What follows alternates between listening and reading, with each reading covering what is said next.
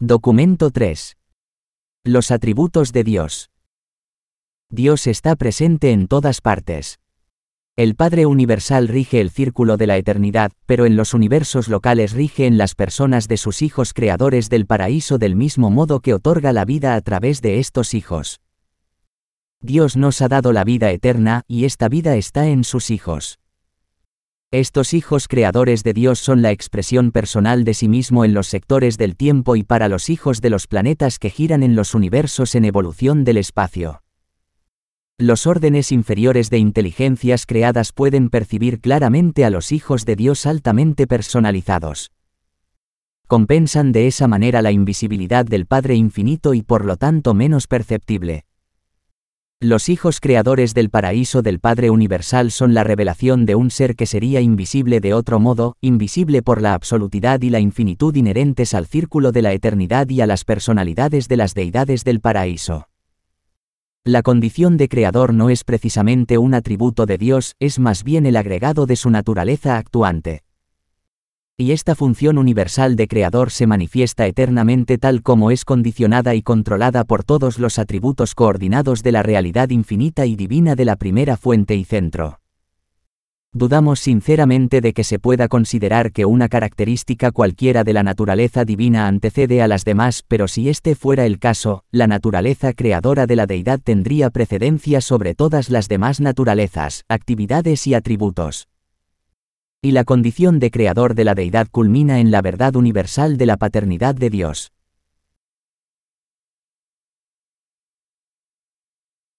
¡1! La presencia de Dios en todas partes.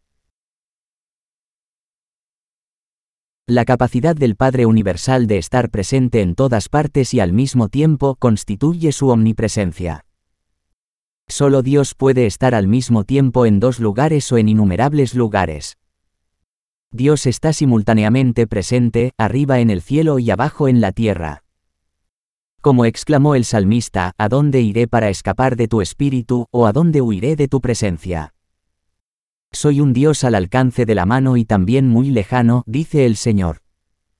¿Acaso no lleno el cielo y la tierra?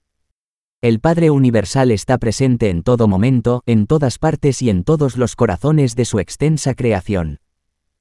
Él es, la plenitud de aquel que lo llena todo y en su totalidad, y quien lo obra todo en su totalidad. Y aún más, el concepto de su personalidad es tal que el cielo, el universo, y el cielo de los cielos, el universo de universos, no pueden contenerlo. Es literalmente cierto que Dios lo es todo y está en todo, pero ni siquiera eso es la totalidad de Dios el infinito solo puede revelarse finalmente en la infinitud. La causa nunca se puede comprender plenamente mediante el análisis de los efectos. El Dios vivo es inconmensurablemente más grande que la suma total de la creación cuya existencia es el resultado de los actos creativos de su libre albedrío sin trabas. Dios se revela en todo el cosmos, pero el cosmos no podrá contener ni abarcar nunca la totalidad de la infinitud de Dios. La presencia del Padre patrulla incesantemente el universo maestro. Parte desde el confín del cielo y sigue su circuito hasta los confines del cielo, y no hay nada oculto a su luz. No solo la criatura existe en Dios, sino que Dios vive también en la criatura. Sabemos que moramos en Él porque Él vive en nosotros, Él nos ha dado su espíritu. Este don del Padre del Paraíso es el compañero inseparable del hombre. Él es el Dios siempre presente y que todo lo permea. El espíritu del Padre sempiterno está oculto en la mente de cada hijo mortal. El hombre sale a buscar a un amigo cuando ese mismo amigo vive dentro de su propio corazón. El Dios verdadero no está lejos, es una parte de nosotros, su espíritu habla desde dentro de nosotros. El Padre vive en el Hijo. Dios está siempre con nosotros. Él es el espíritu guía del destino eterno. Se ha dicho con verdad de la raza humana, sois de Dios porque quien mora en el amor mora en Dios y Dios en él. Cuando hacéis el mal atormentáis al don de Dios que mora en vuestro interior, pues el ajustador del pensamiento tiene que soportar necesariamente las consecuencias de los malos pensamientos junto con la mente humana en la que está encarcelado. La omnipresencia de Dios es en realidad una parte de su naturaleza infinita, el espacio no constituye una barrera para la deidad. La presencia de Dios, en perfección y sin limitaciones, solo es perceptible en el paraíso y en el universo central. No está presente de esta manera observable en las creaciones que circundan Jabona, donde Dios ha limitado su presencia directa y actual en reconocimiento a la soberanía y las prerrogativas divinas de los creadores y gobernantes de su mismo rango de los universos del tiempo y el espacio. De ahí que el concepto de la presencia divina tenga que dar cabida a una amplia gama tanto de modos como de canales de manifestación que abarcan los circuitos de presencia del Hijo Eterno, del Espíritu Infinito y de la isla del paraíso. Tampoco es siempre posible distinguir entre la presencia del Padre Universal y las acciones de los seres eternos de su mismo rango y sus agentes, dada la perfección con la que éstos cumplen todas las infinitas exigencias de su propósito inalterable.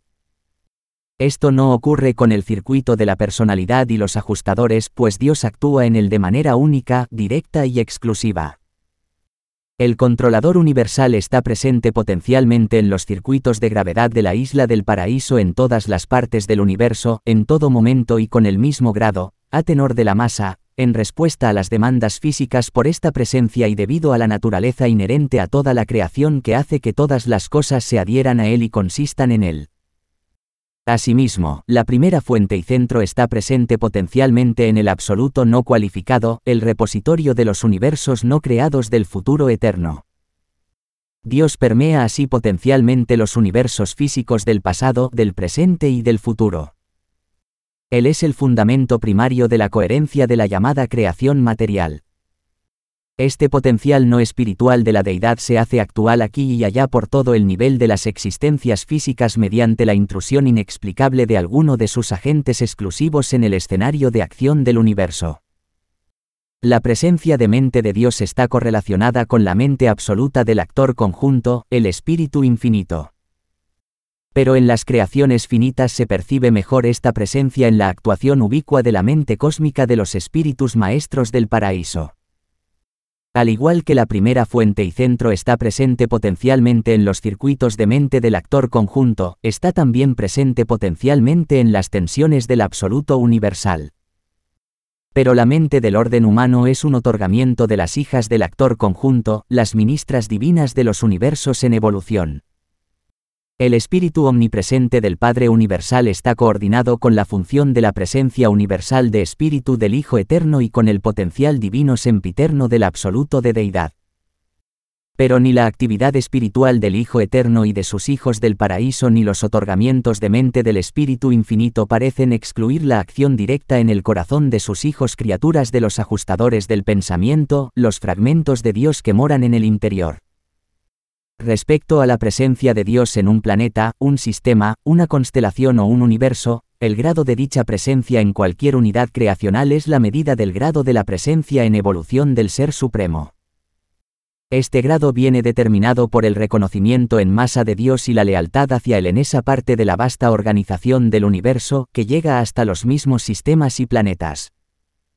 Por eso algunas veces cuando algunos planetas o incluso sistemas se han hundido profundamente en las tinieblas espirituales, se ponen en cierto sentido en cuarentena o se aíslan parcialmente de la relación con las unidades más grandes de la creación, con la esperanza de conservar y salvaguardar estos aspectos de la preciosa presencia de Dios. Y todo esto, como en el caso de Urantia, es una reacción espiritualmente defensiva de la mayoría de los mundos para salvarse en la medida de lo posible de sufrir el aislamiento que se produce como consecuencia de los actos alienantes de una minoría testaruda, perversa y rebelde. Si bien el padre encircuita parentalmente a todos sus hijos, a todas las personalidades, su influencia sobre ellos está limitada por la lejanía de su origen respecto a la segunda y tercera personas de la deidad, y aumenta a medida que el logro de su destino les acerca a tales niveles.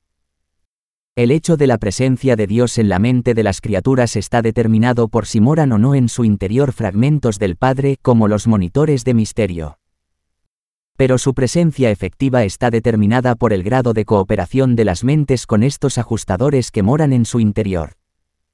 Las fluctuaciones de la presencia del Padre no se deben a la mutabilidad de Dios.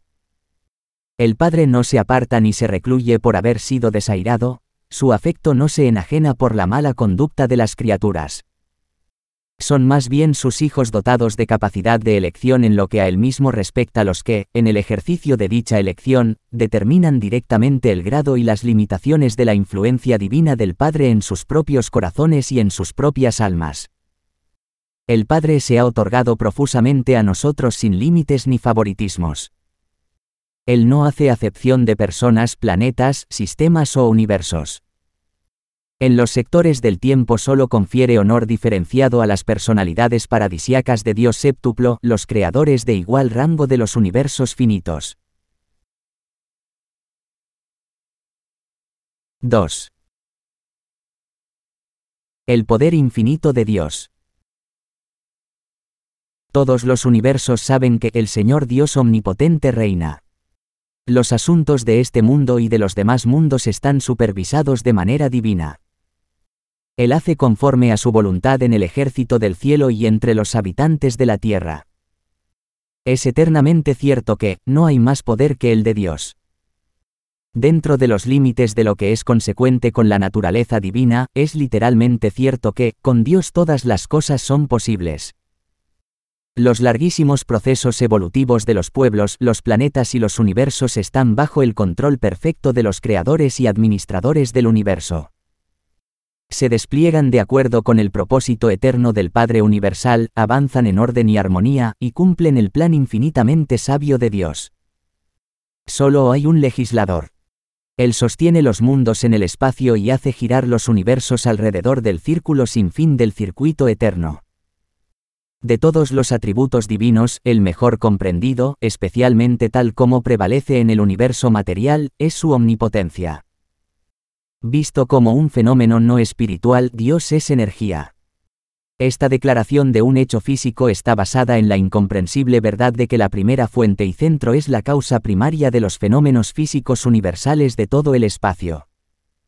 Toda la energía física y todas las demás manifestaciones materiales se derivan de esta actividad divina. La luz, es decir, la luz sin calor es otra de las manifestaciones no espirituales de las deidades. Y aún existe otra forma de energía no espiritual que es prácticamente desconocida en Urantia, donde no ha sido aún reconocida. Dios controla todo el poder. Ha trazado un camino para el relámpago, ha ordenado los circuitos de todas las energías. Ha decretado el momento y el modo de manifestarse de todas las formas de materia-energía. Y todas estas cosas se mantienen para siempre bajo su control sempiterno, bajo el control gravitatorio centrado en el paraíso bajo. La luz y la energía del Dios eterno giran así por siempre en torno a su circuito majestuoso, la procesión sin fin pero ordenada de las multitudes de estrellas que componen el universo de universos. Toda la creación gira eternamente alrededor del centro paradisiaco de la personalidad de todas las cosas y todos los seres. La omnipotencia del Padre concierne a la dominación del nivel absoluto en todas partes, nivel en el que las tres energías, el material, la mental y la espiritual, son indistinguibles en estrecha proximidad con Él, que es la fuente de todas las cosas. La mente de la criatura, al no ser ni monota del paraíso ni espíritu del paraíso, no responde directamente al Padre Universal. Dios se ajusta a la mente de la imperfección, a los mortales de Urantia, mediante los ajustadores del pensamiento. El Padre Universal no es una fuerza transitoria, un poder cambiante ni una energía fluctuante. El poder y la sabiduría del Padre son plenamente adecuados para hacer frente a todas y cada una de las exigencias del universo todas las contingencias que puedan surgir en la experiencia humana él ya las ha previsto y por lo tanto no reacciona con desapego ante los asuntos del universo, sino más bien según los dictados de la sabiduría eterna y en consonancia con los mandatos del juicio infinito. A pesar de las apariencias, el poder de Dios no funciona como una fuerza ciega en el universo. Es cierto que hay situaciones en las que parece que se han tomado resoluciones de emergencia, que se han suspendido las leyes naturales, que se han reconocido inadaptaciones y que se está haciendo un esfuerzo por rectificar la situación, pero ese no es el caso. Tales conceptos de Dios provienen del alcance limitado de vuestro punto de vista, de la finitud de vuestro entendimiento y del ámbito circunscrito de vuestro análisis. Esa comprensión deficiente de Dios se debe a vuestra profunda ignorancia sobre la existencia de las leyes superiores del mundo y sobre la magnitud del carácter del Padre, la infinitud de sus atributos y la realidad de su libre albedrío. Las criaturas planetarias en cuyo interior mora un espíritu de Dios, dispersas aquí y allá por los universos del espacio, están tan cerca de ser infinitas en número y orden, sus intelectos son tan diversos, sus mentes tan limitadas y a veces tan toscas, su visión, tan reducida y localizada que es casi imposible formular generalizaciones de la ley que expresen adecuadamente los atributos infinitos del Padre y que sean al mismo tiempo comprensibles en algún grado para estas inteligencias creadas. Por eso para vosotros las criaturas, muchos de los actos del Creador Todopoderoso parecen arbitrarios, distantes y no pocas veces insensibles y crueles. Pero os vuelvo a asegurar que eso no es verdad.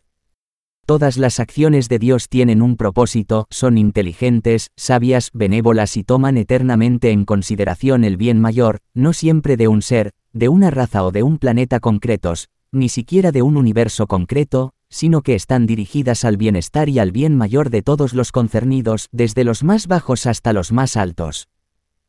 En las épocas del tiempo puede parecer a veces que el bienestar de la parte difiere del bienestar del todo, pero esas aparentes diferencias no existen en el círculo de la eternidad. Todos somos parte de la familia de Dios y por lo tanto tenemos que compartir a veces la disciplina de la familia. Muchos de los actos de Dios que tanto nos perturban y confunden son el resultado de las decisiones y resoluciones finales de la sabiduría total que facultan al actor conjunto para ejecutar las elecciones de la voluntad infalible de la mente infinita, para hacer cumplir las decisiones de la personalidad de perfección, cuyo escrutinio, visión y solicitud abarcan el bienestar más alto y eterno de toda su inmensa creación. Resulta así que vuestro punto de vista aislado, parcial, finito, tosco y sumamente materialista, unido a las limitaciones inherentes a la naturaleza de vuestro ser, constituye tal obstáculo que os impide ver, comprender o conocer la sabiduría y la benevolencia de muchos de los actos divinos que os parecen cargados de aplastante crueldad y caracterizados por una total indiferencia hacia el consuelo y el bienestar, hacia la felicidad planetaria y la prosperidad personal de vuestros semejantes. Son las limitaciones de la visión humana, es vuestro entendimiento circunscrito y vuestra comprensión finita lo que os hace malinterpretar los motivos de Dios y tergiversar sus propósitos. Pero ocurren muchas cosas en los mundos evolutivos que no son acciones personales del Padre Universal. La omnipotencia divina está perfectamente coordinada con los demás atributos de la personalidad de Dios. En general, el poder de Dios suele estar limitado en su manifestación espiritual en el universo solo por tres condiciones o situaciones. 1. Por la naturaleza de Dios, especialmente por su amor infinito, por la verdad, la belleza y la bondad. 2. Por la voluntad de Dios, por su ministerio de misericordia y su relación paternal con las personalidades del universo. 3 por la ley de Dios, por la rectitud y la justicia de la Trinidad eterna del paraíso. Dios es ilimitado en poder, divino en naturaleza, final en voluntad, infinito en atributos, eterno en sabiduría y absoluto en su realidad. Pero todas estas características del Padre Universal están unificadas en la deidad y expresadas universalmente en la Trinidad del paraíso y en los hijos divinos de la Trinidad. Por lo demás, fuera del paraíso y del universo central de Jabona, todo lo concerniente a Dios está limitado por la presencia evolutiva del Supremo, condicionado por la presencia en vías de devenir del último y coordinado por los tres absolutos existenciales, el de deidad, el universal y el no cualificado. Y la presencia de Dios se limita así porque tal es la voluntad de Dios.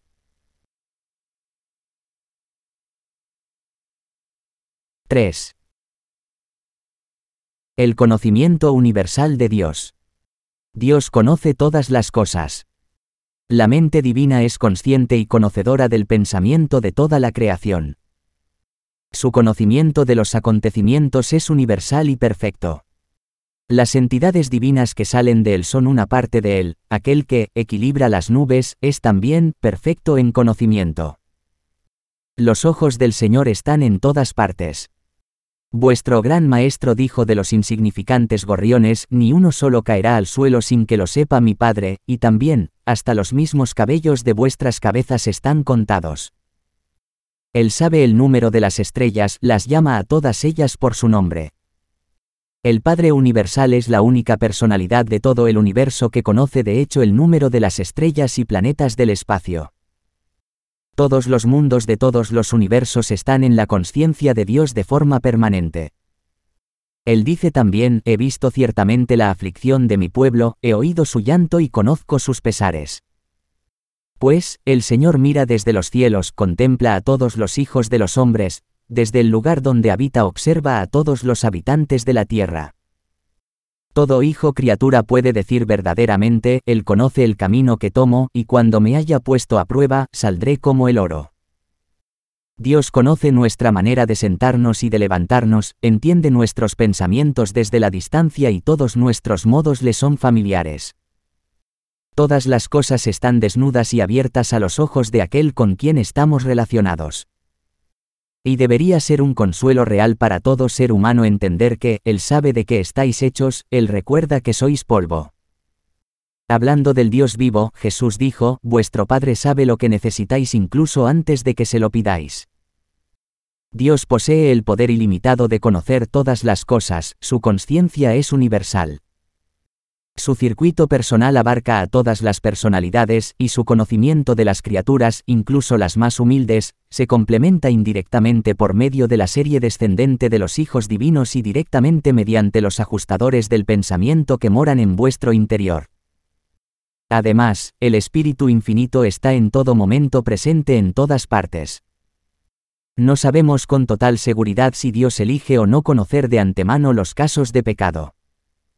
Pero, aunque Dios conociera de antemano los actos de libre albedrío de sus hijos, dicho conocimiento previo no abrogaría en lo más mínimo la libertad de estos. Una cosa es segura, nada sorprende nunca a Dios. La omnipotencia no implica el poder de hacer lo no factible, un acto impropio de Dios. Tampoco la omnisciencia implica el conocimiento de lo incognoscible. Pero es muy difícil hacer comprensibles estas afirmaciones a la mente finita.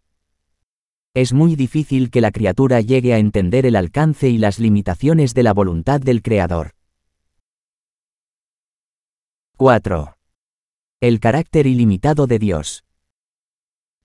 El hecho de que se otorgue a sí misma sucesivamente a los universos a medida que éstos reciben su existencia, no merma en modo alguno el potencial de poder ni la reserva de sabiduría que continúan residiendo y reposando en la personalidad central de la deidad. El Padre no ha disminuido nunca en nada su potencial de fuerza, sabiduría y amor ni se ha despojado de ningún atributo de su gloriosa personalidad como resultado del otorgamiento sin límites de sí mismo a los hijos del paraíso, a sus creaciones subordinadas y a las múltiples criaturas de éstas. La creación de cada nuevo universo exige un nuevo ajuste de la gravedad. Sin embargo, aunque la creación continuara creciendo indefinidamente, eternamente, incluso hasta la infinitud, de modo que al final la creación material llegara a existir sin limitaciones, aún así el poder de control y coordinación que reposa en la isla del paraíso resultaría ser suficiente y adecuado para dominar, controlar y coordinar semejante universo infinito. Y tras este otorgamiento de fuerza y poder ilimitados a un universo sin frontera, el infinito seguiría estando sobrecargado con el mismo grado de fuerza y energía. El absoluto no cualificado seguiría sin merma. Dios seguiría poseyendo exactamente el mismo potencial infinito como si nunca hubieran manado fuerza, energía y poder para dotar a universos y universos. Y lo mismo ocurre con la sabiduría, el hecho de que la mente se distribuya tan profusamente para el pensamiento de los mundos no empobrece en modo alguno la fuente central de la sabiduría divina. A medida que los universos se multiplican y que los seres de los mundos aumentan en número hasta los límites de la comprensión, aunque la mente siga otorgándose sin fin a esos seres de alta y baja condición, aún así, la personalidad central de Dios continuará abarcando la misma mente eterna, infinita y totalmente sabia. El hecho de que envíe mensajeros de espíritu procedentes de sí mismo para morar en el interior de los hombres y mujeres de vuestro mundo y de otros mundos no disminuye en modo alguno su capacidad para actuar como una personalidad de espíritu divina y todopoderosa, y no hay absolutamente ningún límite al alcance ni al número de esos monitores de espíritu que puede y podría enviar. Esta entrega de sí mismo a sus criaturas crea una posibilidad futura ilimitada y casi inconcebible de sucesivas existencias progresivas para estos mortales dotados de manera divina. Y esta pródiga distribución de sí mismo bajo la forma de esas entidades ministrantes de espíritu no disminuye de ninguna manera la sabiduría y la perfección de verdad y de conocimiento que reposan en la persona de ese Padre infinitamente sabio, omnisciente y todopoderoso. Para los mortales del tiempo hay un futuro, pero Dios habita en la eternidad. Aunque procedo de cerca del lugar mismo de residencia de la deidad, no puedo pretender hablar con perfecta comprensión sobre la infinitud de muchos de los atributos divinos. Solo la infinitud de mente puede comprender plenamente la infinitud de existencia y la eternidad de acción. El hombre mortal no tiene ninguna posibilidad de conocer la infinitud del Padre Celestial. La mente finita no puede considerar a fondo una verdad o un hecho tan absoluto. Pero ese mismo ser humano finito puede de hecho sentir, experimentar literalmente, el impacto pleno y sin mengua de ese amor infinito del Padre. Dicho amor se puede experimentar verdaderamente, si bien es cierto que, mientras que la calidad de la experiencia es ilimitada, la cantidad de tal experiencia está estrictamente limitada por la capacidad humana de receptividad espiritual y por su capacidad asociada de amar al Padre a cambio. La apreciación finita de las cualidades infinitas trasciende en mucho las capacidades lógicamente limitadas de la criatura por el hecho de que el hombre mortal está hecho a imagen de Dios, un fragmento de la infinitud vive dentro de él. Por lo tanto, el acercamiento más estrecho y afectuoso del hombre a Dios es por y mediante el amor, pues Dios es amor. Y toda esta relación única es una auténtica experiencia de sociología cósmica, la relación creador-criatura, el afecto padre-hijo. 5. El dominio supremo del Padre. En su contacto con las creaciones posteriores a Jabona, el Padre Universal no ejerce su poder infinito ni su autoridad final por transmisión directa, sino más bien a través de sus hijos y de las personalidades subordinadas a ellos. Y Dios hace todo esto por su propio libre albedrío. Todos y cada uno de los poderes delegados, si surgiera la ocasión y si esa resultara ser la elección de la mente divina, podrían ejercerse directamente, pero por regla general tal acción solo tiene lugar como consecuencia del fracaso de la personalidad delegada en cumplir el encargo divino. En momentos así, frente a tal incumplimiento y dentro de los límites de la reserva de poder y potencial divino, el Padre actúa independientemente y de acuerdo con los mandatos que él mismo elige. Y esa elección es siempre de una perfección infalible y de una sabiduría infinita. El Padre rige a través de sus hijos. Por toda la organización del universo desciende una cadena ininterrumpida de regidores terminada en los príncipes planetarios que dirigen los destinos de las esferas evolutivas de los vastos dominios del Padre. No es una mera expresión poética la que exclama, del Señor es la tierra y la plenitud de ésta. Él quita reyes y pone reyes. Los altísimos rigen en los reinos de los hombres. En los asuntos del corazón de los hombres puede que el Padre Universal no siempre consiga lo que quiere, pero en la conducción y el destino de un planeta el plan divino prevalece, triunfa el propósito eterno de sabiduría y amor. Dijo Jesús, mi Padre que me los dio, es más grande que todos, y nadie es capaz de arrancarlos de la mano de mi Padre. Cuando vislumbréis las múltiples obras de Dios y veáis la asombrosa inmensidad de su creación casi ilimitada puede que titubeéis en vuestro concepto de su primacía, pero no deberíais dejar de aceptarlo como alguien que está entronizado de forma firme y sempiterna en el centro paradisiaco de todas las cosas y como Padre benefactor de todos los seres inteligentes. No hay más que, un solo Dios y Padre de todos que está por encima de todos y en todos, y Él es antes que todas las cosas, y en Él consisten todas las cosas. Las incertidumbres de la vida y las vicisitudes de la existencia no contradicen en modo alguno el concepto de la soberanía universal de Dios. La vida de toda criatura evolutiva se ve acosada por ciertas inevitabilidades. Considerad las siguientes. 1. Es el valor, la fuerza de carácter, deseable. Entonces el hombre debe criarse en un ambiente en el que sea necesario bregar con las dificultades y reaccionar ante las desilusiones. 2. Es el altruismo, el servicio a los semejantes, deseable. Entonces la experiencia de la vida debe asegurar que se encuentren situaciones de desigualdad social. 3. Es la esperanza, la grandeza de la confianza, deseable. Entonces la existencia humana debe afrontar constantemente inseguridades e incertidumbres recurrentes. 4. Es la fe, la afirmación suprema del pensamiento humano, deseable. Entonces la mente del hombre debe encontrarse en ese problemático aprieto de saber siempre menos de lo que puede creer. 5. Es el amor a la verdad y la disposición a ir allá donde conduzca, deseable. Entonces el hombre debe crecer en un mundo en el que esté presente el error y sea siempre posible la falsedad. 6. Es el idealismo, el concepto de lo divino que se aproxima, deseable. Entonces el hombre debe luchar en un ambiente de bondad y belleza relativa, en entornos que estimulen la tendencia irreprimible hacia cosas mejores. 7. Es la lealtad, la entrega al deber más alto, deseable. Entonces el hombre debe avanzar entre posibilidades de traición y de abandono. El valor de la entrega al deber consiste en el peligro implícito de su incumplimiento. 8. Es la falta de egoísmo, el olvido de uno mismo, deseable. Entonces el hombre mortal debe vivir cara a cara con el clamar incesante de un ego ineludible que busca reconocimiento y honor. El hombre no podría elegir activamente la vida divina si no hubiera una vida propia a la que renunciar.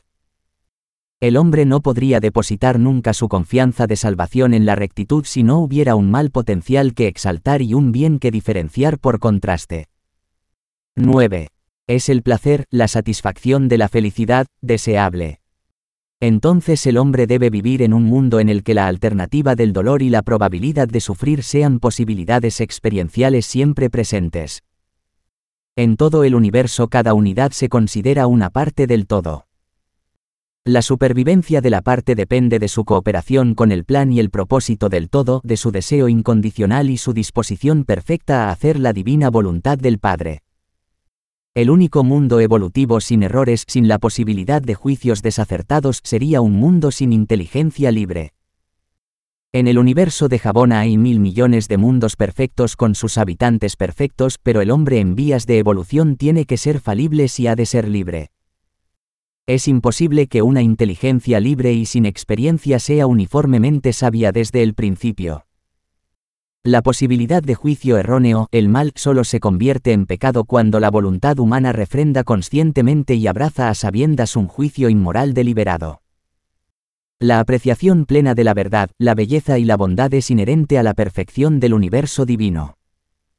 Los habitantes de los mundos de Jabona no necesitan el potencial de los niveles de valor relativos como estímulo de sus elecciones. Tales seres perfectos son capaces de identificar y elegir el bien en ausencia de toda situación moral que sirva de contraste y obligue a pensar. Pero todos esos seres perfectos son lo que son, en naturaleza moral y en estatus espiritual, en virtud del hecho de su existencia solo han ganado avances experiencialmente dentro de su propio estatus inherente. El hombre mortal gana incluso su estatus de candidato a la ascensión mediante su propia fe y esperanza. Todo lo divino que la mente humana capta y que el alma humana adquiere es un logro experiencial, una realidad de la experiencia personal, y es por lo tanto una posesión única en contraste con la bondad y la rectitud inherentes a las personalidades sin error de Jabona. Las criaturas de Jabona son naturalmente valientes pero no son valerosas en el sentido humano. Son innatamente amables y consideradas pero no precisamente altruistas a la manera humana. Tienen la expectativa de un futuro agradable pero no sienten la esperanza exquisita de los confiados mortales de las inciertas esferas evolutivas. Tienen fe en la estabilidad del universo, pero son totalmente ajenas a esa fe salvadora mediante la cual el hombre mortal escala desde el estatus de animal hasta los portales del paraíso. Aman la verdad pero no saben nada de sus cualidades salvadoras del alma. Son idealistas pero nacieron así, ignoran por completo el éxtasis de llegar a serlo mediante elecciones estimulantes. Son leales pero no han experimentado nunca el estremecimiento de la entrega incondicional e inteligente al deber frente a la tentación de no cumplirlo. No son egoístas pero no ganaron nunca esos niveles de experiencia mediante la superación magnífica de un yo beligerante. Disfrutan del placer pero no comprenden la dulzura del placer de escapar del dolor potencial. 6.